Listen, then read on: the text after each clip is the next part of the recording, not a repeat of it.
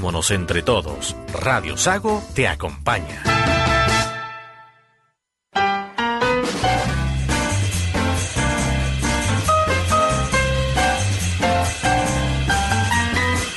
Porque en los momentos difíciles debemos estar más juntos que nunca. Osorno, tu Radio Sago, está contigo.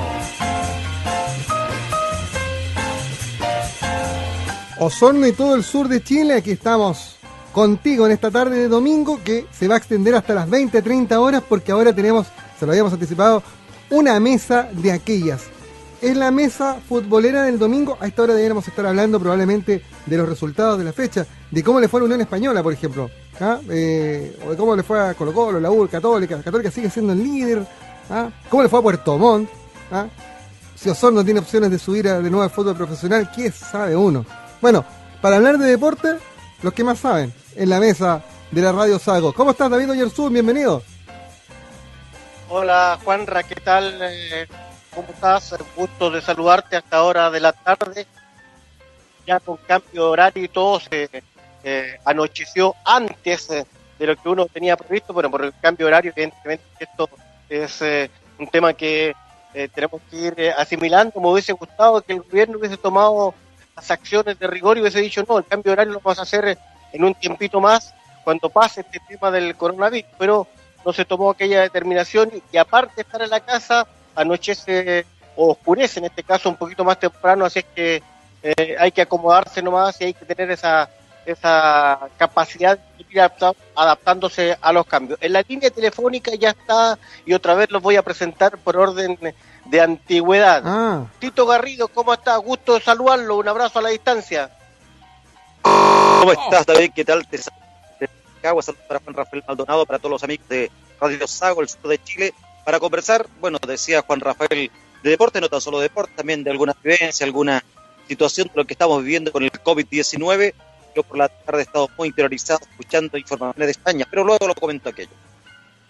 Yo estoy en Talagante, Tito Garrido está en la ciudad de Rancagua, pero en Santiago, en la populosa comuna de Maipú, está eh, nuestro buen amigo el trovador. Eh, ¿Cómo está Alberto Jesús López? Gusto saludarte a esta hora de la tarde. David, qué nivel ah, de mesa, qué nivel de conversación vamos a tener. Tremendos invitados, Juanra. Un gran abrazo a la distancia. Grande trova. Para ti, David, también, para el Tito que está en Rancagua. De verdad, es un privilegio, un placer.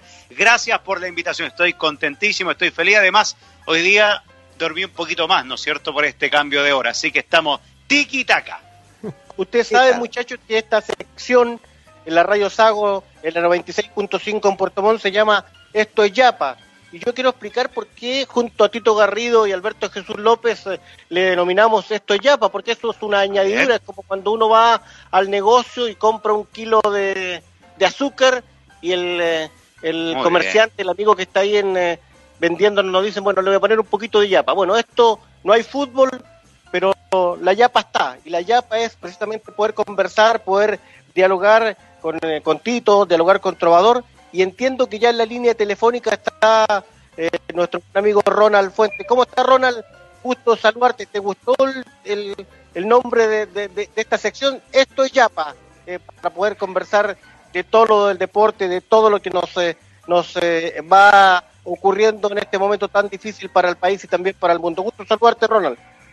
Hola David, ¿cómo estás? El gusto es mío, agradecido por esta invitación y un saludo también eh, por orden de edad, muy bien dicho. A- primero a Tito Garrido, después al Trovador y después a Juanra también ahí y a la gente, y a todos los auditores de la Radio Saco. Así que aquí estamos y sí, me gustó el nombre, pero yo pensé que era Yapa porque ustedes tienen un trabajo y este es una Yapa, es un pituto. Pensé que era por eso. Ah, también, ¿ah? También, pero usted entró, eh, Ronald, con, con, la, con la pierna arriba, ¿no? ¿Ah? Le, le dijo al Sí, tiro era- al era tiro que era el más viejo del grupo. ¿Ah? No, sí, pero es que es la verdad, es la verdad. Yo lo conozco, si somos rancagüinos, así que lo conozco. Yo estoy, estoy radicado acá en Rancagua hace cuatro años ya y me siento un rancagüino más y Tito tiene su su historia acá y sí, es una persona que tiene mucha historia, así que bien, bien, muy bien. Gran valor. Epa, epa. Tito. No, por supuesto, saludo para Ronald y a todos los amigos. Yo Ronald lo conozco tantos años, tan buen amigo de la Casa Radial, de todas las casas radiales, así que siempre es un gusto entablar conversación y alguna experiencia que, que Ronald pueda dar. Yo, yo siempre he tenido la duda, Ronald, bueno, tú jugaste en Cobrexal, en Universidad de Chile, la selección. ¿Tuviste alguna ocasión concreta, real, de jugar en el extranjero también? Pensé que me iba a preguntar de la mano en el, de la mano en el mundial. No. te jodido, te jodido con durante 20 años, ¿y más? Eh, sí, sí, tuve opciones de, de poder partir en tres ocasiones. La primera fue para irme al Toluca cuando estaba Fabián Estalla allá y el año 97. Lamentablemente no, no se llegó a acuerdo económico ni, ni el club, ni yo con el club tampoco, con el Toluca.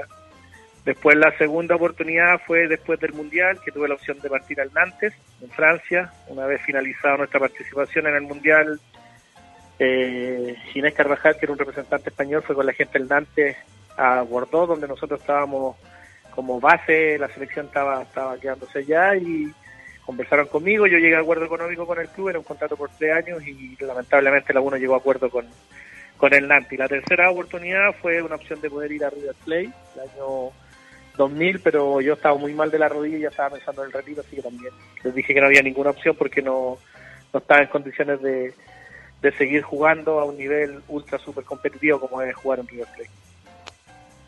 Ronald, querido, trovador del gol, por acá te saluda, qué gusto. ¿ah? Eh, un abrazo. bueno, tremendo.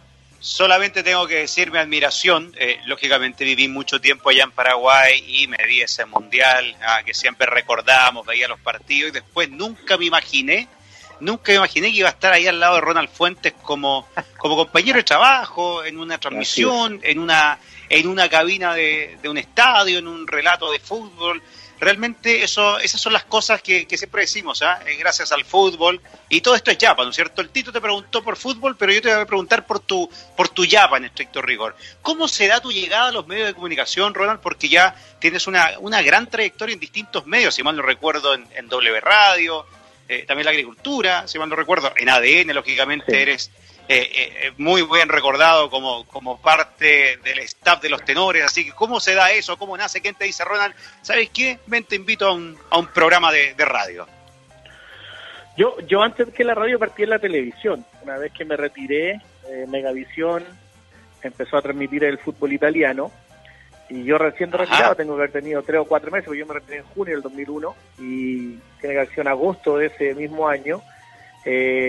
William, que era el, un productor ahí de, deporte de Megavisión, me invitó a que hiciera un partido. ¿Willy Parada o no? Sí, Willy Parada, sí. Me invitó a que hiciera un partido de. Pero sin, sin, sin ir al aire, para ver realmente si yo tenía las condiciones. Y la verdad que, como a mí me gusta mucho el fútbol, me sabía a los jugadores sin tener la necesidad de estar buscándolos ni nada. Entonces, eso les, llamó mucho la atención a ellos. Y, y les gustó mucho con los comentarios y partí ahí. Después de ese, fueron como seis, siete meses, después se terminó el, la compra de los partidos por parte de Megavisión y ahí tuve la opción de irme a trabajar al Deportivo. Y estuve ahí también como tres o cuatro meses, de hecho estuve ahí con Chechininsky, que era el director y que también me dijo que, que tenía muchas condiciones para la comunicación y que me dedicara a estudiar eso. Hice unos cursos de dicción y bueno, después lamentablemente lo sacaron a él y también salí yo.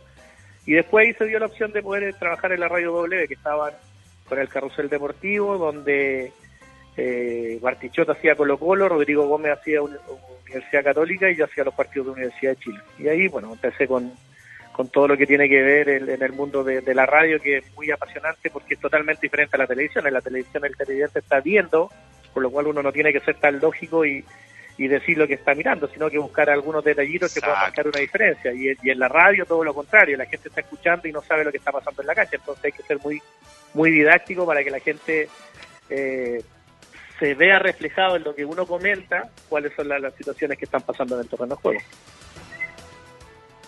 Muchachos, ¿sabe qué? Eh, se incorpora a esta mesa eh, de esto es Yapa, a contar de este instante, para mí uno de los mejores periodistas del medio, no solamente periodista, sino un gran amigo.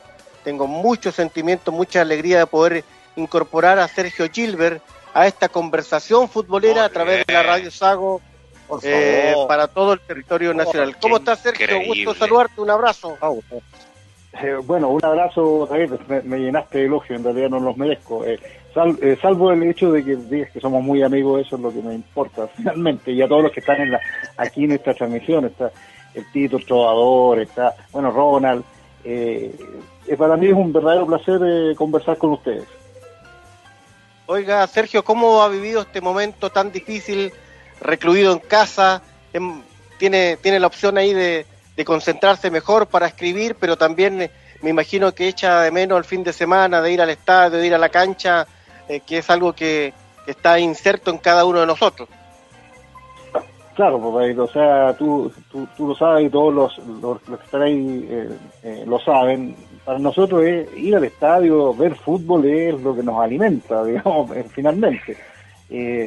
Estaba escuchando a Ronald hablando de, la televisión y todo, claro, uno cuando ve los partidos por televisión claro, qué bueno verlos, pero no, no es lo mismo. Ir al estadio es una experiencia fabulosa, es la, es la experiencia que tenemos todos eh, de cabro chico, de, ir a la cancha, como, como dicen los argentinos, de ver a, tu equipo, ver a la selección.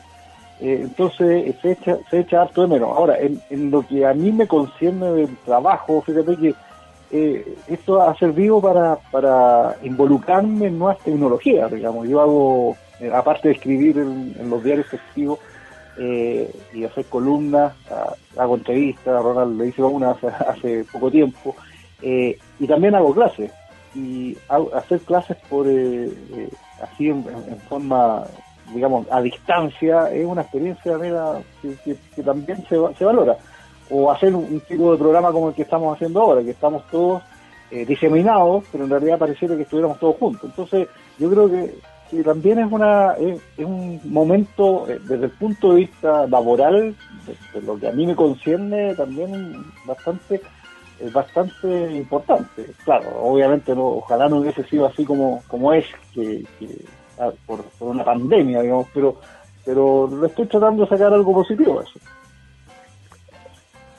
Hola Sergio, te saludo desde Rancagua, un amigo mío, tú sabes tanto, te, quiero, te respeto. Oye, Sergio, Sergio Gilbert, Premio Nacional de Periodismo Deportivo, por lo demás, tú has hecho muchísimas, muchísimas coberturas importantes, torneos nacionales, internacionales. Bueno, a todo esto yo recuerdo una vez con Sergio estuvimos en, en Ucrania, imagínate, qué maravilla. Pero ¿cuál de estas coberturas te ha llenado absolutamente, absolutamente, que tú has quedado satisfecho, ya sea por, por, por tu trabajo, no necesariamente por el resultado deportivo al cual, al cual fuiste a cubrir? Yo siempre he dicho, por lo menos lo mío, el partido, no es para mí, no es lo más importante el resultado del partido, para mí lo más importante el resultado de la transmisión. Y en a tu juicio y todas esas coberturas que has hecho, ¿de cuál fue la que quedaste realmente fascinado? Oye, es difícil la, pregunta, amigo, porque en realidad uno, uno cuando, y tú lo sabes muy bien, cuando uno va, va con harta expectativa y con, ganas de, cumplir, digamos, de, decir, bueno, ojalá que salga bien, y que, que te digan al final, o, por lo menos si no te retan, uno sabe que, fue bien, que, te fue bien. Eh, mira, yo eh, las veces que las veces que he estado en, en, los mundiales, por ejemplo, ha sido ha sido fascinante porque es una experiencia totalmente eh, nueva para, para uno, porque siempre hay cosas cosas distintas, no, no es lo de domingo a domingo también, eh, yo estuve en un mundial, incluso en un mundial juvenil o, infantil de sub-17, digamos, que fue el mundial de Egipto, eh, que para mí fue increíble por el hecho, no no no no, no por, el trabajo, que finalmente resultó bien, sino por estar en Egipto, digamos, estar ahí en, recorrer en las pirámides, o sea, es una cuestión, o, ir a la, a, la, a, la tumba, a la tumba de Tutankamón, por ejemplo, entonces ese tipo de cosas te, dejan como, como bien, eh, bien marcado. Dicen lo de, lo de Ucrania también, yo jamás pensé en mi vida que iba a conocer, eh, eh, bueno, Ucrania como país, digamos, tenía, tenía poca existencia, pero eh, que, iba a estar en una cobertura en, en, Ucrania. ¿Te acuerdas tú? y David también estaba ese, en ese viaje. Eh, era como extraño, era como otro mundo, además todas, eran rubias, digamos. entonces era, era como estar en otro, en, ah. otro planeta. Eran todas modelos, eran todas modelos, ¿ah? espectaculares. Eh, como para ir y, y volver a cada rato. Sí. Sergio, eh, qué gusto saludarte acá a la distancia, desde Santiago, lo decía David Arzún, desde Maipú, eh, Alberto López por acá. No hemos tenido el privilegio, Sergio, de, compartir quizás alguna transmisión, ojalá pronto. Eh, mi máxima admiración, lógicamente, no son palabras de buena crianza. Eh, admiro tu trabajo, más allá que uno en su momento tenga otra camiseta y tú pertenezcas a otro medio de comunicación, uno admira y consume también el trabajo eh, de otros periodistas, de otros colegas, en cierta medida de otras radios. Pero bueno, tú tienes una extensa trayectoria, lo decía muy bien el Tito, grandes viajes, tremendas coberturas, pero hoy en día da un poquito de tristeza, ¿no es cierto?, por la crisis que está atravesando la industria propiamente tal de los medios de comunicación, donde uno, eh, a medida que avanzan eh, las semanas, se entera de despidos aquí, de despidos por allá, de despidos por acá. Eh, y esta pandemia también ha venido a, golpear también la industria en gran medida, siendo que ya estaba bastante golpeada, Sergio. Sí, la admiración es mutua, Alberto. eso aprovecho de decírtelo al aire también. Así que, sí, también me, me, gustaría mucho que trabajáramos alguna vez, todos los que estamos ahora eh, bueno, yo he trabajado con, con, ellos y me gustaría también alguna vez eh, tener esa, esa posibilidad. De todas maneras, te lo digo con, con, eh, con, mucho, con mucha sencillez, digamos. Y, bueno, lo que preguntas es una pregunta súper, súper importante para nosotros que vivimos, de, que estamos en los medios. Lo que pasa es que nosotros no nos dimos cuenta de cómo ha cambiado el, mundo. Nosotros digo, el, en Chile, en los medios de comunicación, eh, y de repente se, ha venido este, este, este, cambio y desgraciadamente estos cambios como no estaban no estaban eh, preparados los medios para esos cambios que eran inevitables eh, la, la forma y manera de, tratar de, digamos de, mantenerse yo, yo, yo diría que en forma artificial es despidiendo gente. Es decir tratando de no gastar tanto y cuando inevitablemente acá tiene que haber una transformación, va a tener que haber una, una, un cambio notable de todos los, de todos los medios, de los diarios, de la televisión, de las radios, eh, y ese cambio se tiene que hacer con la gente, digamos, con los profesionales. Nuestro desafío como profesionales de la comunicación es adaptarnos también a esos cambios. Evidentemente nosotros también tenemos que, transformarnos, eh, pero desgraciadamente yo lo que veo es que aquí eh, eh, los dueños de los medios de comunicación, los medios de comunicación nunca se dieron cuenta de, de, los cambios que se venían eh, y ahora atosigados por la, por la situación, por estos cambios, eh, la manera, entre comillas, fácil que ellos han, han, han, adoptado es reducirse y esa reducción tiene que ver con la mano de obra calificada, que son los, los, los, que trabajamos en, en los medios. Por eso eh, eh, para mí es una tristeza muy grande eh, ver, como tú dices, que de repente semana a semana uno va viendo medios de comunicación que no es que salgan dos o tres personas, salen de, a, de a 40 o 50 personas, son familias, eso multiplica las familias. muchos de ellos a mí me pasa, y a ustedes también les debe pasar, son amigos, son conocidos, gente que con la, con la que uno eh, se topa todos los fines de semana en, nuestra labor. Entonces es súper complicado el asunto. Y, eso es, eh, yo, yo, no, yo no tengo ningún, ningún problema en decir este, este, esta mala decisión que han tomado los medios. Eh, ustedes son, son, son hombres de radio. la radio es un, es un, es un es un medio fantástico eh, y tan fantástico es que ha logrado subsistir a muchas situaciones. La mayor de ellas fue la entrada a la televisión. Eh, pero las radios también se están transformando. Hoy nosotros nos comunicamos y vamos a comunicarnos siempre a partir de ahora en las radios por las radios digitales. Es, digamos, eh, Internet es nuestra es nuestra es nuestra puerta de entrada. Eh, en, la televisión, eh, la televisión segmentada. Ya, ya no, ya no pasa que uno ve un canal de televisión eh, y, se aferra a ese canal de televisión durante todo el día, sino que uno va y va buscando sus propias sus propios intereses. O sea, si yo quiero ver fútbol, le, veo los canales de fútbol. La gente que quiere ver los canales de cocina va a ver los canales de cocina. Los de noticias van a ver los de noticias. Y hay otra cosa, y que tampoco se captó mucho, es que hoy la generación que viene detrás, o sea, los millennials, ya no tienen la habitualidad que teníamos nosotros de ciertos medios. Eh, ellos no leen el diario, no escuchan radio, ni ven televisión. Ellos andan con su tablet, con su celular, y ellos eligen el momento en que quieren ver cosas y a través de qué, de qué medio. Bueno, todo eso no se, no se captó, digamos, y esto venía, esto venía anunciándose hace 10 años atrás, digamos, y, de repente se, cayó la cayó acá la, avalancha y, se reaccionó tan mal como se ha reaccionado. Eh, claramente Sergio la tiene clarita, ¿eh? la tiene clarita eh, la película respecto de los medios de comunicación. Eh, va a haber seguramente un antes y un después de este, de este tema del, del coronavirus. Pero yo me quiero ir eh, mucho más atrás, quiero, quiero ir al, al, al Mundial de, de, Francia, aprovechando que está Ronald por nosotros acá. No le quiero preguntar del penal, no, no, no, no, no. Sino le quiero, le quiero, le quiero consultar eh, por las anécdotas que se puede contar, Ronald, después de tanto tiempo, un Mundial que, que nos, eh, nos trajo de vuelta de haber estado tanto, tanto tiempo fuera de, una cita mundialista y cuáles son tus recuerdos, los, que se puedan contar eh, y anécdotas de, esa pasada por, por Francia, Ronald. La, la mejor arenga fue cuando, independiente de lo que podría, podríamos haber dicho nosotros antes de entrar al partido o por lo que dijo Nelson Acosta en la charla, la mejor arenga fue cuando salimos a calentar en, en el primer partido frente a Italia en el Estadio Bordeaux y ver que el 80% del estadio era rojo. Esa fue la mejor arenga.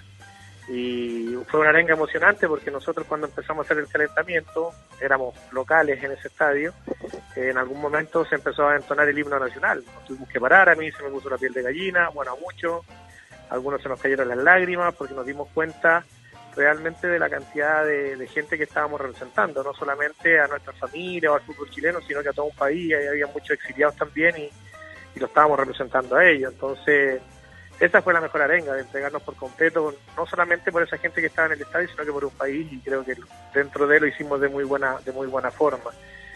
Y después, bueno, la, la concentración estaba lejos de la ciudad, tuvimos la suerte que a 100 metros, a 200 metros de la concentración había un, un galpón grande donde había karting y era un karting profesional con una pista con, con, con, con metraje, con marcaban los kilómetros que tú andabas, las vueltas que daba, el tiempo, y se fueron armando competencias, pues hasta que un día eh, Nelson Acosta supo, porque nosotros íbamos escondidos, Nelson Acosta supo, y bueno, frenó todo cuando vio que Carlos, Carlos Teja, en vez de estar compitiendo, estaba chocando todo. En la tarde fuimos a entrenar y estábamos todos contracturados, entonces hasta ahí nomás terminó el famoso karting que la verdad que nos, nos permitía distraernos bastante. Y después, bueno, otra anécdota buena es que un día después del partido de Italia tuvimos el día libre para, para recuperar y en la tarde nos dieron permiso para, para ir a un mall que estaba cerca del, del complejo y Marcelo Ramírez se compró chaquetas de vestir bastante eh, estaban baratas se compró un color sandía un color amarillo y un color verde nunca lo usó Ay, qué buena esa. ¿eh? Le vamos a preguntar al Rambo Ramírez en alguna oportunidad. ¿Sabe qué? Está llamando el departamento de prensa Juan Rafael Maldonado. Tenemos un extra. Hacemos un pequeño alto con las informaciones con el departamento de prensa Juan Rafael Maldonado. Sí, muchachos, eh, lamentablemente eh, tengo que contar malas noticias porque sigue aumentando el número de personas afectadas por COVID-19 acá en la región de los lagos. Les invito a que escuchemos las declaraciones que hace instantes nada más ha entregado la Seremi de Salud de los Lagos, la doctora Scarlett Mold. Scarlett Mold, Seremi de Salud de la región de los Lagos. Adelante. Se confirman dos nuevos casos en la provincia de Chiloé. Se trata de dos casos en la comuna de Castro, de una mujer de 22 años y un hombre de 48 años. Ambos son familiares directos, quienes se encuentran en cuarentena domiciliaria con trazabilidad del caso. Se trata de un padre y su hija que tienen contactos claramente delimitados. Ellos consultaron el 4 de abril con sintomatología, se les hizo el examen y hoy resultó positivo a COVID-19. Se trata de un conglomerado familiar, es decir, un grupo de casos asociados a un mismo evento y por supuesto estamos en seguimiento de la familia que estuvo el contacto directo. Con estos dos casos entonces llega a 5 el número de personas afectadas en eh, localidades de la isla de Chiloé, una Noticia que no es muy buena para el territorio insular de acá de la región de los lagos, teniendo en cuenta que eh, ellos eh, tienen barreras sanitarias, cordones sanitarios hace rato, de hecho pedían una cuarentena total, primero que se dictara en Osorno, para protegerse precisamente de la entrada del virus y eso ha sido lamentablemente inevitable. Noticia del momento, David, los dejo eh, con más de Esto es Yapa. Sí, lamentable la noticia que viene desde la isla grande de Chiloé, ellos tienen un cordón sanitario ahí, un control muy estricto en el acceso a la isla, pero eh, las noticias dicen que hay dos eh, personas más que están con el infectados con coronavirus. Les quiero preguntar, muchachos, eh, volviendo a estos yapas, ¿qué estaban haciendo ustedes el año 98, eh, cuando Ronald defendía la camiseta nacional? ¿Qué estaba haciendo, por ejemplo, Tito Garrido? ¿Dónde estaba Tito Garrido para el 98? Bueno, seguramente en esa época estaba muy, muy niño en, en- en el colegio. Ya, Ah, ya, nos acuerdo serios. Me acuerdo perfectamente mundial. cuarto medio. Yo, yo era un muchacho muy feliz, yo era un muchacho muy feliz en ese mundial hasta que llegó Bayo y ya, ahí me- ya me echó a perder todo el, el panorama. Todos sabíamos que iba a ser más o menos una persona que metió la mano, pero bueno, ah, y era tan feliz ese año. No, re- realmente, sabes tú, David y Ronald y todos los muchachos que están en, en sintonía aquí en Radio Sago, recuerdo perfectamente ese mundial porque Chile jugó bien, me acuerdo, jugó bien. Y, en los goles Chile con mi papá, que en paz descanse, estábamos en la casa y lo gritábamos con tantas ganas, quizás era eh, tanto tiempo que uno deseaba ver de retorno una selección, bueno, en rigor desde 1982, todos esos años que esperamos y era una, nivel, una selección de muy buen nivel y con varios conocidos nuestros. Yo en esa época ya ubicaba, por supuesto, a Clarence Acuña, a Nelson Acosta, a Nelson Tapia, en fin, habían, había muchachos que representaron de una u otra manera a, a Rancagua y eso para nosotros era siempre un Fernando orgullo. Así que también estaba fue un ahí. buen mundial, yo creo que Chile merecía mejor suerte. ¿Y Trova? Yo estaba en Paraguay, estaba en tercero medio, sí, tercero medio, yo salgo del colegio del 99. Eh, y fíjate que en el colegio fueron tan buena onda los profes eh, que me permitieron a mí cuando jugaba Chile, o cuando eh, tocó un partido de Chile o un par de en día de semana, me dieron permiso para llegar más tarde o me dieron derechamente el día libre, eh, así de buena onda. Eh, yo vivía prácticamente a dos cuadras del colegio eh, y como que se lo comento un poco al director, me dijeron ningún problema. Estamos, digamos, haciendo una recopilación de, de materia, no estamos en fecha importante, tómate el día, me dijeron, así que me tomé el día y, de verdad yo cuento esta anécdota y muchos no la creen. Y eh, bueno, después un partido, el partido frente a, a Brasil, eh, voy con la colectividad chilena, residente en, Paraguay, teníamos una bandera extraordinariamente grande, así eh, digamos que, que llegaba de 7 metros, de, de, de 5 por 7 era aproximadamente, y tenía todo el mapa de Chile prácticamente en la bandera, con las regiones y todo aquello, y fuimos a un shopping en Asunción del Paraguay, Shopping Excelsior, eh, y, y abarcamos todo el patio de comida ahí con los televisores una pantalla gigante y estábamos todos los chilenos ahí sacando el CHI. Fue un gran recuerdo, hasta el día de hoy lo conservo, eh, ese recuerdo en, eh, en el corazón, porque en definitiva me sentí eh, que estaba en mi país, porque hay que recordar y, y tengo que aclarar que yo con mi familia nos fuimos, yo tenía cuatro años y medio y nunca más volví a Chile después de 20 años, entonces era como estar en un pedacito de Chile eh, allá en Paraguay. ¿Y Sergio? ¿Dónde estaba Sergio? la tribuna de prensa Allá. en el estadio, en Bordeaux. ¡Qué nivel, ah! ¡Qué nivel! Estaba viendo, yo, yo vi de frente la mano de, de, de Ronald. eh, y cuando él contaba lo, de, Ay, eh, ay. lo, del, lo, del, eh, lo de la canción nacional en- cuando estaban eh, y los chilenos, yo diría que te quedaste corto, Ronald. Yo creo que era 99% de la gente de la Chile. Era rojo el estadio, estaba totalmente rojo, era una cuestión impresionante. No, no, no, era como estar en el estadio nacional en un partido eliminatorio, o sea, eh, y todos cantando eh, la canción nacional, no fue fue súper, súper emocionante. eh, yo estaba, tuve, por eso digo, eh, tuve la fortuna de estar ese, esa, ese día, bueno, todo hasta el, obviamente hasta, hasta que terminó Chile su participación. Eh, llegué antes también con, con usted, yo eh, cuando decía lo de las carreras en Walker, también me acuerdo que, que los periodistas sabíamos eso antes que Acosta, porque yo me acuerdo que Ma- Margas contaba, y lo contaba con, una gracia como lo tenía Margas, y como gracia de él, que, que sabían las espaldas de Acosta, y todos, eh, todos los periodistas sabíamos que se habían, que se habían escondido los jugadores a, al famo, al, a los famosos Walker que estaban al lado de la, del, hotel de concentración, así que eh, me acuerdo, me acuerdo muy, es, es muy, muy, lo tengo muy, muy claro todo lo que, lo, lo que se vivió allá en Francia viendo a, a Ronald Fuentes, eh, uno de los mejores, si no eh, quizás el mejor libro que yo vi en el- he visto en el fútbol chileno, y no, no lo digo solamente porque está ahí, yo creo que el mejor libro que, que- que yo he visto en el fútbol chileno fue Ronald, una técnica además eh, eh, exquisita, yo lo veía en Cobresal, imagínense los años que se va hablando, eh, y de ahí para adelante y, me dio pena, me dio pena que justamente a él le cobraran el penal. O sea, me dio pena el penal y todo, como a todo Chile. Pero me dio pena que él fuera justamente el, el que cometiera esa infracción porque era como, no sé, nada que ver. O sea, no, eh, Ronald no jugaba, no jugaba con mala intención, no tenía ese.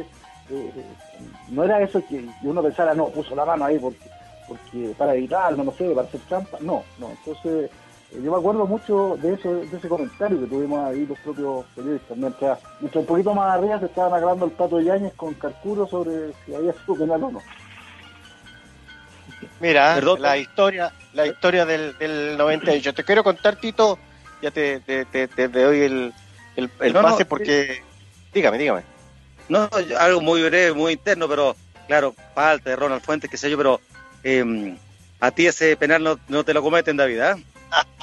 Estaba pensando lo mismo, ah, pero fue un poquito más arriba, Tito, no sea, no sea así. Bueno, en mi caso yo estaba eh, en la radio chilena, eh, pero mi función eh, era ir a algún sector de Santiago para poder despachar en las previas y los por partido. Por ejemplo, me acuerdo de haber estado despachando eh, en la Plaza Italia, hoy Plaza de la Dignidad. Eh, me tocó también ir al Mercado Central para poder despachar ahí donde Don Augusto, qué sé yo. Eran, ¿cuánto? Un minuto de despacho y para la casa y salía uno quedaba feliz con ese despacho eh, para la chispa del deporte de la, de la radio chilena. Ronald, eh, te das cuenta tú en la cancha y nosotros cada uno en distintas partes vibrando con ustedes, ah? que nos, nos daban esa sensación, esa alegría de un Chile ganándole a Italia, de un Chile eh, que después empata, pero eh, que un Chile protagonista fundamentalmente, cosa que, nosotros no estábamos acostumbrados. Sí, y aparte que era una buena selección. Nosotros, bien clasificamos por diferencia de goles para, para poder llegar a ese mundial, eh, y partimos una gira que hicimos en enero de- del año 98 muy mal con una copa, la Copa Carter en Hong Kong, donde hicimos muy malas presentaciones, era una gira larga de un mes prácticamente. Después nos fuimos a Nueva Zelanda, donde empatamos y nos hicimos un gran partido. Después jugamos en Australia, donde sí mejoramos mucho, donde ya Nelson puso lo que tenía que poner. Y después terminamos con una gran presentación en Inglaterra, en Wembley, donde le ganamos 2-0 con una actuación maravillosa soberbia de, de Marcelo Sala. Y después el segundo mejor fui yo. Y, y después de eso, creo que ahí nos dimos cuenta, efectivamente, que si nosotros trabajábamos de buena manera y éramos un equipo con la, con la idea clara, eh, podíamos hacer un buen mundial. Eh, la idea del mundial era no participar, sino que competir. Cuando se salió, o cuando se sabe el grupo donde estaba Italia, Austria y Camerún, que Austria había hecho, había salido invicto de, en la clasificatoria, por lo, por lo que me recuerdo, para, para llegar al mundial, y Camerún era una potencia a nivel africano. Yo creo que muchos chilenos incluso pensaron de que nosotros prácticamente íbamos a salir cuarto grupo. Y, ese partido en Inglaterra fue determinante para demostrarnos nosotros mismos que estábamos capacitados para competir. Y creo que lo hicimos de muy buena manera. Hoy matizando esta conversación entre amigos que tenemos acá con eh, Radio Sago, fíjate que eh, aprovechando esta cuarentena que parece tiene para rato, además, estar viendo fútbol. Yo no he visto mucho fútbol, pero sí algunas imágenes. Eh, el otro día con mi hijo estuvimos ahí metiéndonos en YouTube y hay unos resúmenes a propósito buenos centrales, fabulosos centrales, como era Ronald Fuentes. Pero con todo respeto Ronald, había otro que era mejor que tú, que es Don Elías Figueroa, y estuve viendo unos, unas imágenes de- del Mundial del 74 de Elías Figueroa. También hay un resumen, no tan solo el 74. Elías también participó el 82 y el 66. Pero hay unos resúmenes realmente espectaculares que los recomiendo. Hay que buscar ahí en YouTube. Elías Figueroa, que sé yo, duran como 8 minutos, donde Elías está en defensa, en ofensiva, con grandes maniobras realmente espectaculares. ¿ah? Tú alcanzaste a ver, eh, eh, obviamente por edad, no Ronald Elías Figueroa, pero esos antecedentes visuales que hay de Elías Figueroa. De verlo en directo, aparte de leerme el libro de él, también era un referente más de, de boca que de juego de verlo, en realidad de lo que me traspasaban como información, de la categoría que tenía, de lo bien que salía jugando, de lo bueno que eran los mano a mano, de la prestancia que tenía como último hombre. Eh, él era un líder, en donde estuvo en Peñarol Internacional de Porto Alegre, era el líder número uno ahí de no solamente la parte ofensiva, sino que el equipo en general y tuve la opción de verlo sus últimos partidos cuando ya estuvo acá en Palestino, que también se notaba su, presencia. Ya está claro que, venía de vuelta, pero la prestancia se paraba ahí Elías Figueroa y era muy difícil que pasara delantero porque estaba con Elías. Entonces, sí, me, da la sensación de que en su mejor momento tiene que haber sido fuera de clase y, y está, está claro, acá siempre estamos comparando si es el mejor jugador de la historia del fútbol chileno o no. La verdad que yo no entro en esas comparaciones, pero sí es un, un orgullo que un jugador chileno haya marcado una presencia y haya dejado muy bien puesto el nombre en dos países muy futbolizados como Brasil y, como Uruguay. Ronald, eh, tener esa dupla Sasá eh, también al, al, frente del equipo, ¿no es cierto? Que además era un muy buen equipo, pero imagino que era un plus, era un plus tener a esa dupla, una de las más letales de, de Sudamérica, y, y, van dos en una. También quería preguntarte por ahí siguiendo un poco la línea del tema de los medios de comunicación, alguna anécdota también para que te tire una anécdota dentro de los medios de comunicación. Pero primero, la dupla sale tal. Eh, eh, eh, es que ya entrar con ellos sabíamos que nosotros cualquier oportunidad de gol que tuviéramos podía ser gol. Eso era un plus. Ya sabíamos también que si tenían defensores que pasaban mucho, al estar ellos dos iban a estar más contenidos ya sabíamos que el volante de contención, al tener ellos dos también más de marca, tampoco iba a ser un jugador que pudiese romper líneas. Entonces, ya con la sola presencia de ellos, habían cuatro o cinco jugadores fijos parte defensiva y eso nos permitía en algunos partidos también estar mucho más tranquilos. El partido más claro que tengo es con Colombia. Con Colombia, acá en, acá en Chile, en el Nacional, prácticamente no, no pasaban sabiendo de que estaban, estaban ellos dos fueron los que convirtieron los goles. O sea, son jugadores que de verdad marcaban una, una diferencia muy grande y, bueno, fueron también de una categoría increíble y también triunfaron en el, exterior donde es muy difícil, en ese tiempo más todavía era más difícil triunfar y ellos lo hicieron de muy buena manera. Así que, no, grandes compañeros, grandes profesionales, ustedes pueden decir que a lo mejor o la gente que no los conoce, que eran condiciones futbolísticas, pero ellos trabajaban para ser mejores. Y era muy bueno que estuvieran los dos porque eran tan competitivos que esa misma competencia los llevaba a que siempre estuvieran, estuviesen mejorando y eso nos permitía a, nosotros en la selección y después yo a que, a que marcaran esa diferencia y, y nos hicieran a nosotros también este, tratar de ser cada día mejores. ¿Sí? Perdona. ¿Alguna, anécdota? Ah. Sí, pues sí, pues. pues. Bueno, justamente justamente con Tito Garrido. Estábamos en Radio Agricultura en un partido que era muy fome, no me acuerdo el partido que era, muy fome.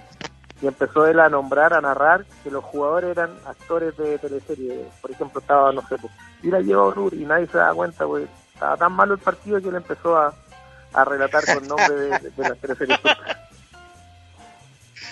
inventar nombres, nombre. Está bueno, inventar nombres, total, nadie está atento Inventar no, no, pero a Ronald, a Ronald siempre le echaba talla con el famoso penal, pero bueno, eso ya, ya fue tantas veces que ya no, mejor nada más. ¿ah? Pero hubiésemos ganado Italia. Íbamos, íbamos primero el grupo y nos tocaba contra Noruega, hubiésemos evitado Brasil, pero ya fue ya. Muchachos, ¿me permiten meterme un poquito? Oiga, este, quiero marcar, estamos dialogando con Sergio Gilbert, eh, notable periodista de nuestro país, Ronald Fuente, actual técnico de la Unión Española, está el trovador del gol, Alberto Jesús López y Héctor Tito Garrido. Yo le quiero ceder la palabra a Sergio, porque eh, eh, en esta conversación, esta ida y vuelta con la pregunta, me imagino que te, surgen también más, de alguna inquietud, más de alguna pregunta, Sergio, en tu calidad de periodista connotado para hacerse la Ronald o alguno a lo que usted estime conveniente. Ah, sí, no, no, o sea, es que uno va recordando cosas y se va, eh, se va eh, cuestionando cosas y, quiere preguntar más y más, o sea, eh, dice, dice Ronald que él, a, Elías, me imagino, se acuerda él de cuando volvió a Palestino, después estuvo afuera, volvió, después estuvo en Colo Colo, ahí terminó en Colo Colo, pero tú, ¿tuviste la oportunidad alguna vez de conversar con, con Elías, de que te te llamara, no sé, porque eh, Elías es como muy muy dado también a, los consejos y te, dijo en, algún momento cuando tú eras el seleccionado que fuiste, eh, te llamó o, fue a pinturar y habló contigo, ¿se produjo alguna vez una conversación entre ustedes? Sí, sí, eh, Pinto Durán fue una vez, fue la única vez que tuve la opción de, de conversar con él, porque cuando estábamos tanto tiempo concentrados siempre habían invitado a veces humoristas, cantantes, para hacer más amena eh, la concentración y claro, un par de un par de veces fueron algunos seleccionados y en alguna de esas veces fue fue Don Elías, bueno, lo saludé, le dije que tenía toda mi admiración y nada, pues que, que, que, era un referente de, de los defensas centrales actuales. Estábamos estábamos conversando con él y bueno, después nos quedamos solos y él me dijo que no, que a él le gustaba mucho cómo yo jugaba y que no cambiara nunca mi forma de jugar independiente que me equivocara y que tenía que mejorar el juego aéreo. Ah, el juego aéreo, eso que... Sí, sí.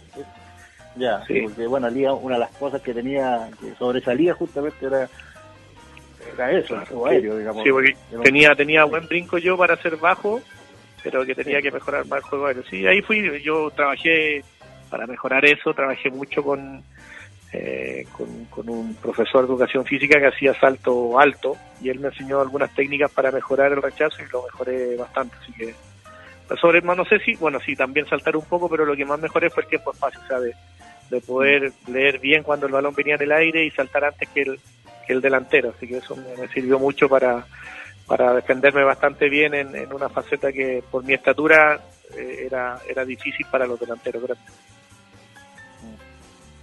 también está con nosotros el director de la emisora, eh, Juan Rafael Maldonado. Juanra, estoy contigo. Estaba recordando, muchachos, yo tenía tiernos 21 años cuando Ronald jugaba el Mundial del 98. Y de hecho, estábamos todos apiñados en, una residencia universitaria en Valdivia, día de lluvia, 20 eh, tipos enfrente de un televisor. Nos compramos una tele en la residencia para ver el Mundial Ah, eh, ni te digo, Ronald, las que llovieron. Eh, imagínate 21 hombres ahí.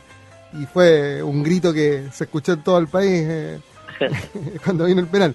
Ahora, ¿A ti esa acción te valió el apodo que te puso el fallecido Eduardo Bombalet? ¿En algún momento pudiste conversar con Bombalet del tema? Eh, ¿Se dio la posibilidad, eh, a lo mejor en algún estadio, en alguna caseta, de, conversar? Porque Bombalet fue súper crítico eh, en general de toda la actividad futbolística, pero, pero algunos jugadores de, ese proceso les daba bien duro todos los días prácticamente. Sí, no, no, ahí la jugada del penal no fue, fue en un partido Copa Libertadores por la Universidad de Chile que jugamos contra Corinthians en Brasil y hay una jugada ah, puntual donde yo hago una chilenita y le, me re, me re esa chilita y vamos patando a uno y entra un jugador brasileño y hace el 2-1 y terminamos perdiendo 3-1 ese partido allá. y ahí me puso chilenita, que yo era respetuoso, porque en Brasil el único que hacía chilena era, era Elías Figueroa y yo no le llevaba ni al dedo con hongo que tenía Elías Figueroa.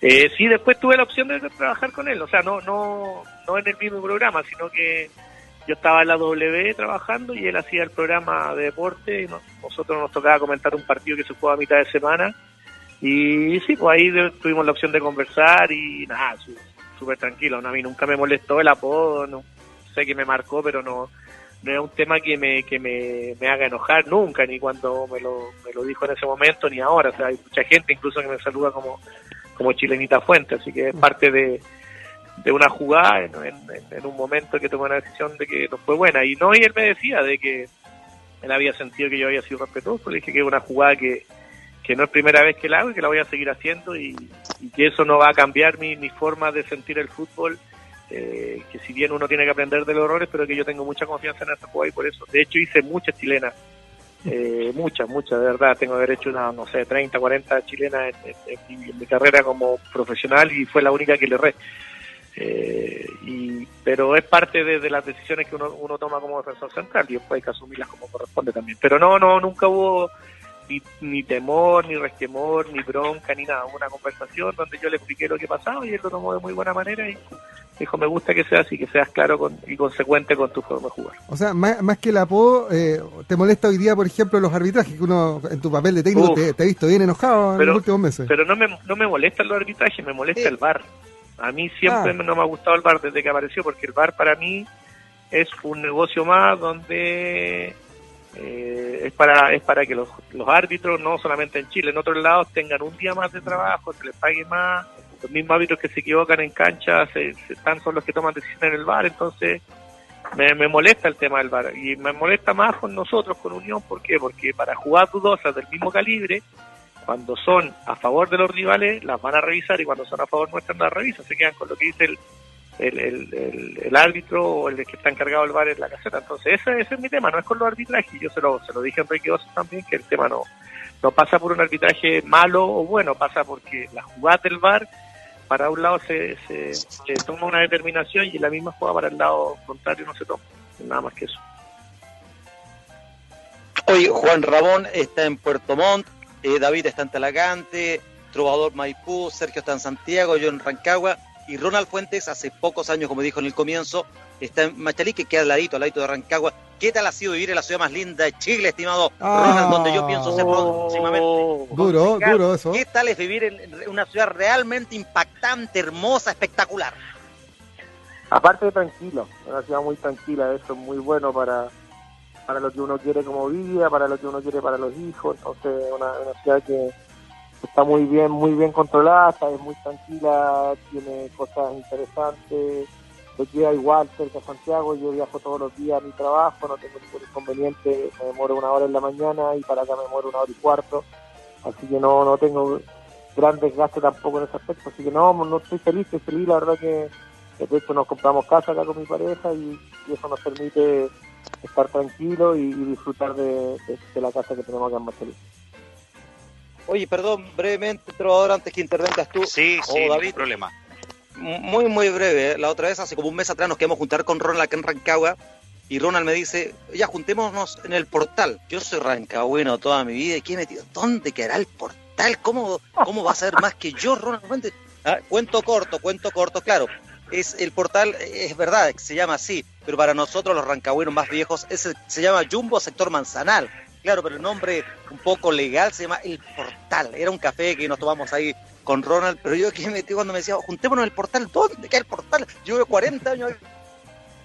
No, y ese día estuvimos con el gran Moisés Moisés Ávila también tomando un café. Se llegó a caer de la, emo- de la emoción, Tito Garrido, parece.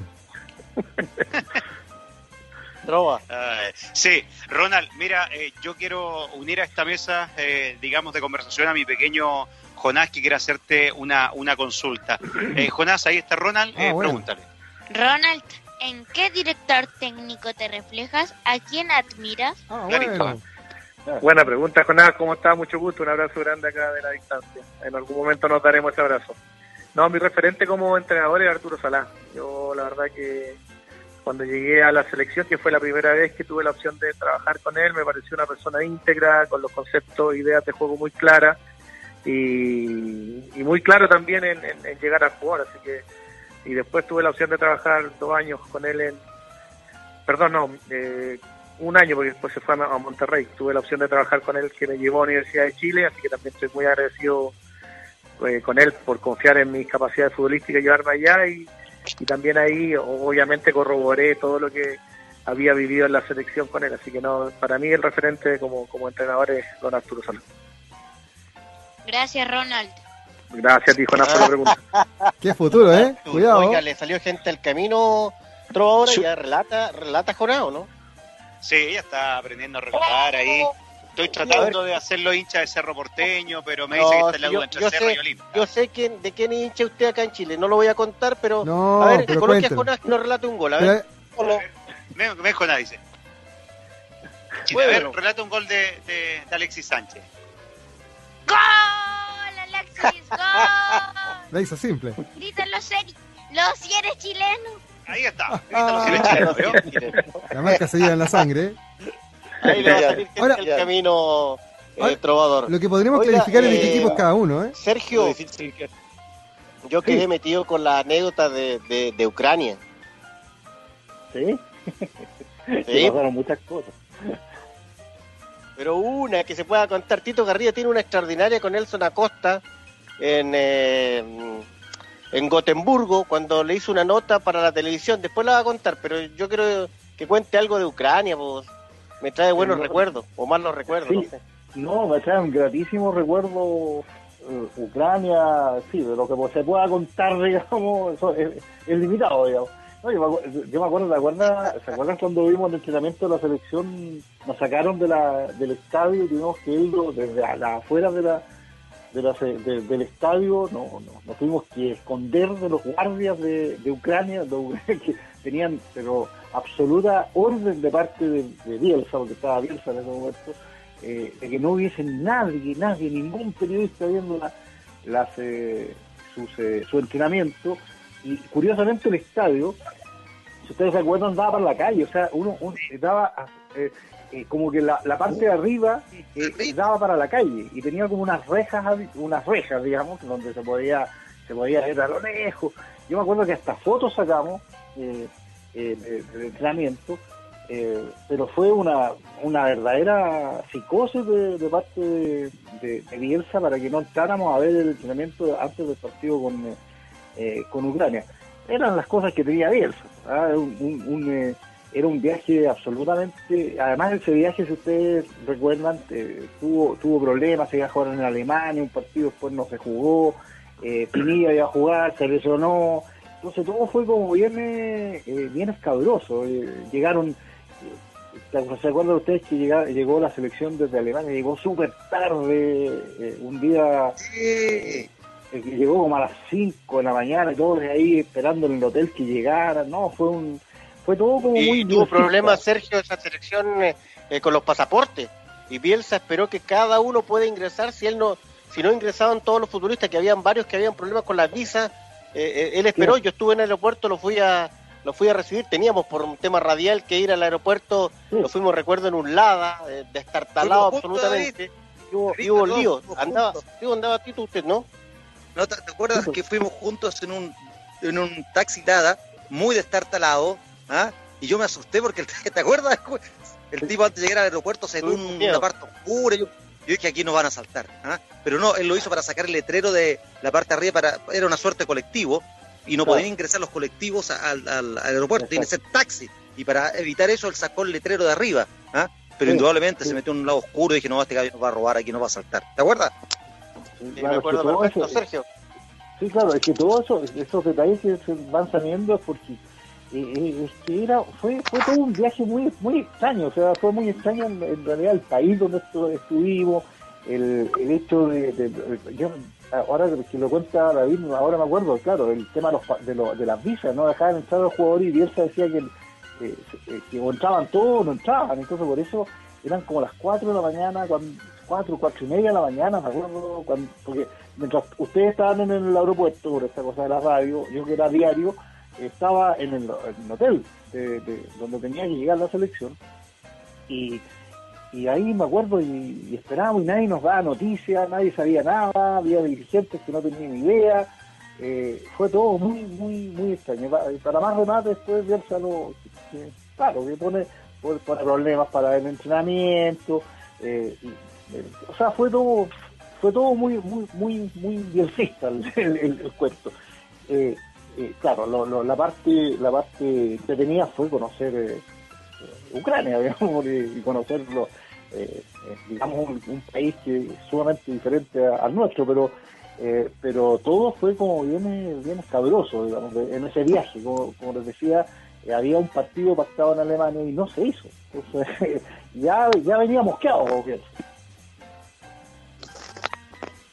Jugamos grande, con eh, Ucrania de, de Shevchenko, eh, Trovador.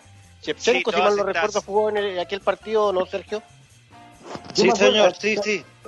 Sí, claro, porque yo vi, yo, yo me acuerdo que Shevchenko fue, o, o parece que la selección de Ucrania, de la, la selección de Ucrania entrenó después de, de Chile, porque yo vi a Shevchenko después en el, como en la tribuna, me acuerdo.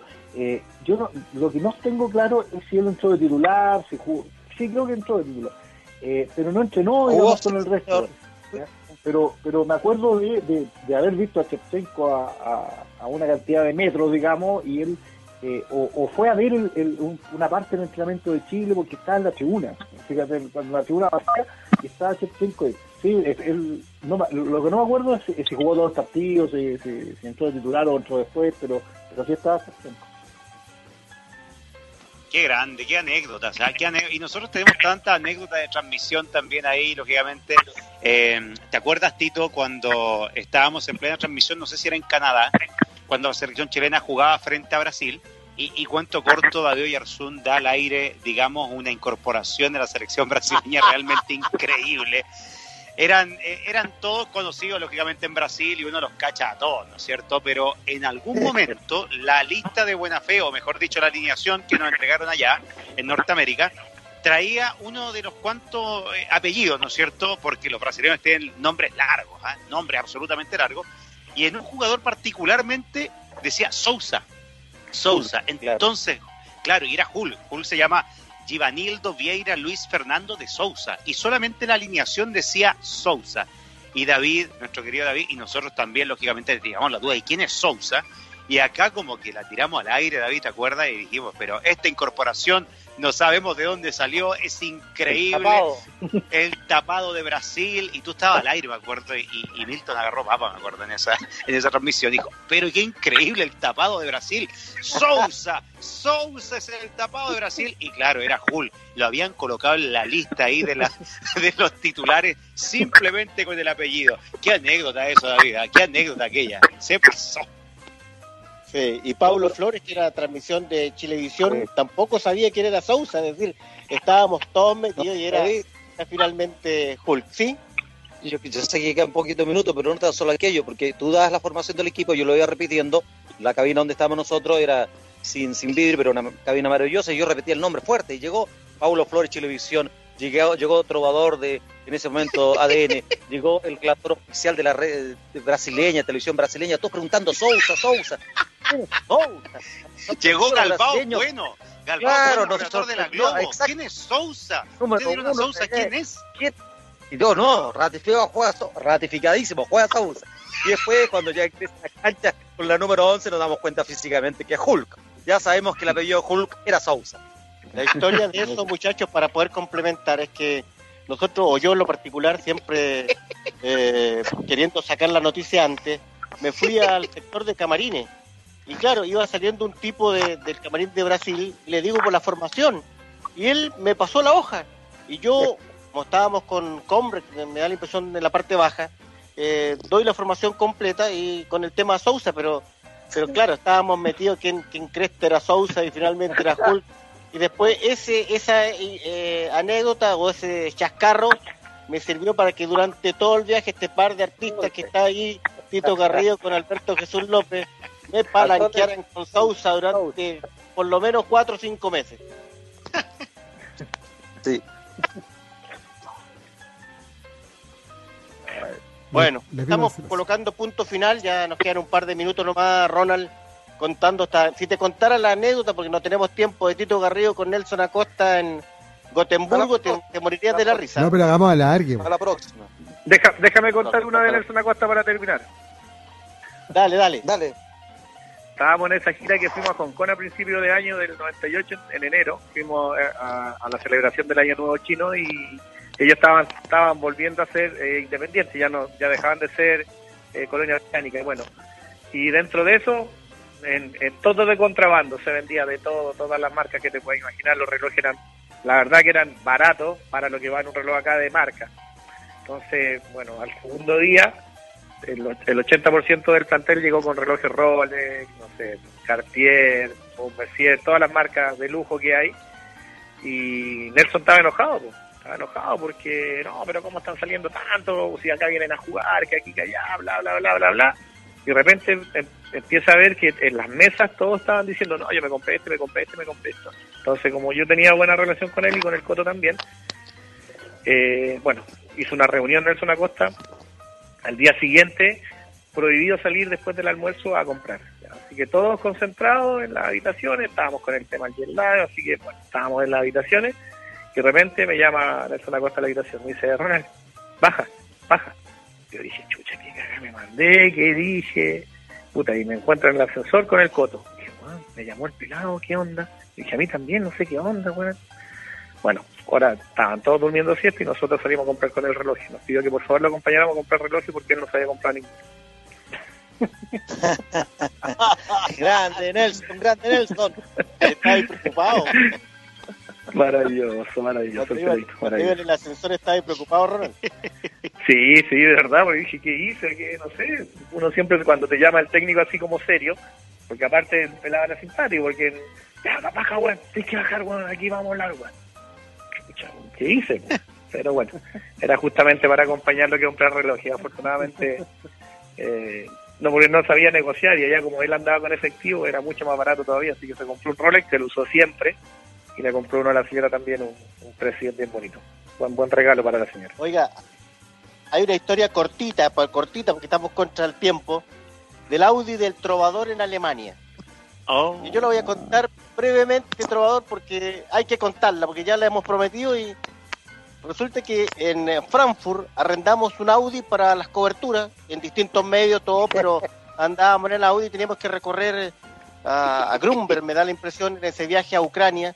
Teníamos que recorrer, no sé, 120 kilómetros desde Frankfurt a, a donde estaba entrenando la selección de Bielsa. Y claro, la arrendé yo, pero, pero por agricultura, pero habían dos o tres medios que se colocaban con un billete para, para pagar el Audi, entonces todos los días tenía Alberto Jesús López diciéndome cuándo me dejará usar el Audi, cuándo me dejará usar el Audi. Ya le digo yo, en algún minuto te voy a prestar el Audi para que lo use. Y un día llegamos tarde, teníamos que ir a un entrenamiento al hotel, y el, y el Audi en Grunberg eh, tenía que quedar estacionado eh, en un cerrito, como a 500 metros donde nosotros estábamos, porque el, el- el hotel no tenía estacionamiento, entonces había que irlo a aparcar, a, a estacionar en un lugar muy, muy cerquita. Entonces eh, veníamos tarde, entonces le dije, Trovador, ya, ahora tenés la oportunidad de ir a buscar el Audi, con cuidado, nosotros vamos a ir a buscar los equipos a- con Tito Garrido al, al tercer piso lo- del hotel, bajamos, Estaba aprendiendo a recoges acá manejar. y nos vamos. Estaba aprendiendo Sí, a manejar yo, ¿ah? Ah, Sí, ya se sí. está.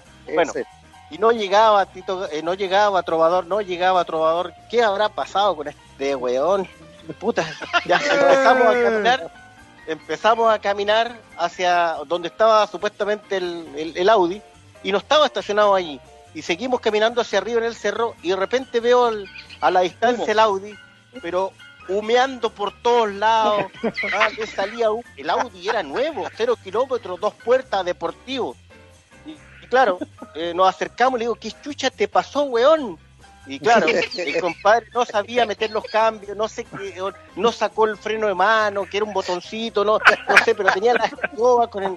Bueno, eh, zafamos del tema, ya le digo, "Po, súbete atrás, le eché un par de rosarios, nos fuimos al entrenamiento porque ya estábamos tarde, y, y cuando íbamos camino al entrenamiento se nos encendió el, eh, una lucecita del, del Audi, del, del que decía Check, Check Engineer, decía, claro, que ya había un, algún, algún tipo de inconveniente. Le digo, si hay que pagar algo, lo vamos a cargar ADN, ¿ah? Tú pagáis esta cagada.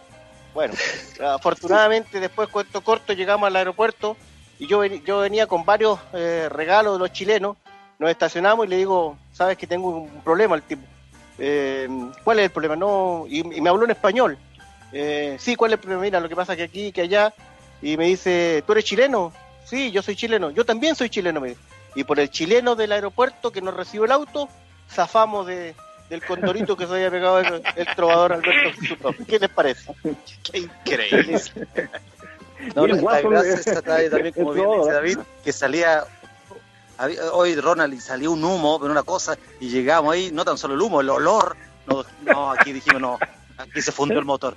Aquí Un día vamos a contar, cuatro un día, un día a contar la, la anécdota cuando Tito Garrido se nos pierde en Barcelona. Esa sí que anécdota también, ¿eh? Oh, oh. Ya, muchachos. Hay que repetir el otro domingo. Eh, tenemos unos minutos para, para despedirnos. Ha sido un grado, un agrado, un placer en este primera approach eh, de, de, de, de esta sección en la Radio Sago. Ah, esto es Yapa.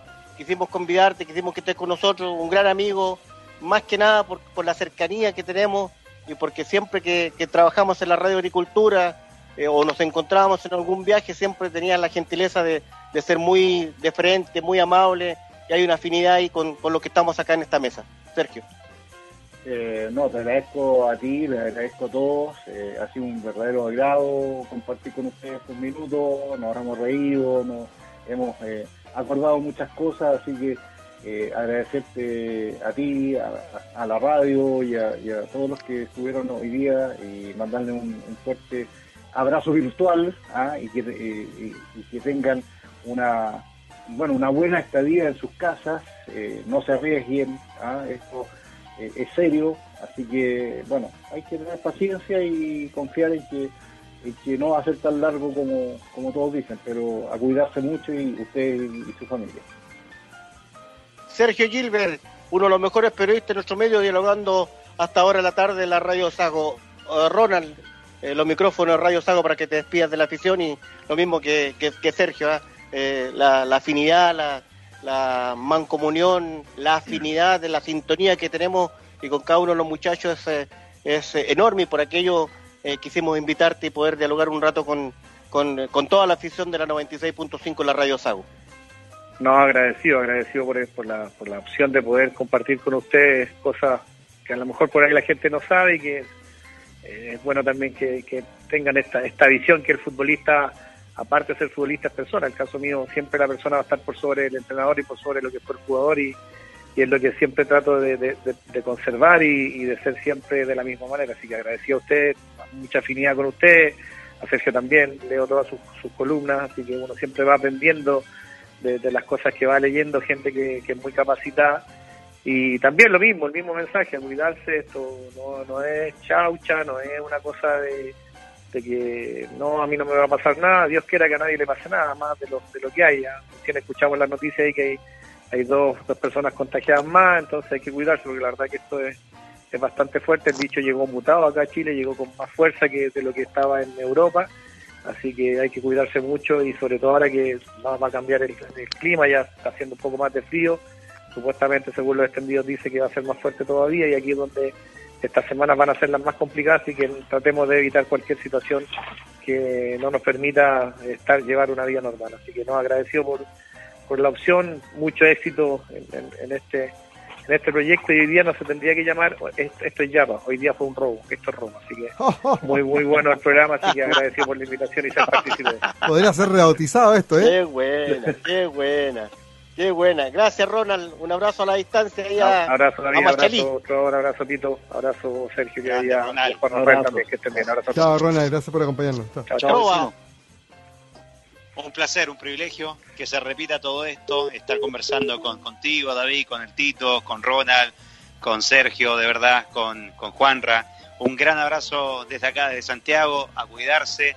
Eh, esto no es joda, muchachos, así que bueno, vamos a salir adelante de, esta situación lamentable por la cual está atravesando Chile y el mundo. Así que abrazo de gol y grítalo si eres chileno. Vamos con todo nomás, que, que esta la superamos. Gracias, Trovador. Yo me despido también porque el que va a cerrar el programa es... Eh, el oriundo de Rancagua. Tito, usted cierra el programa, un abrazo a la distancia.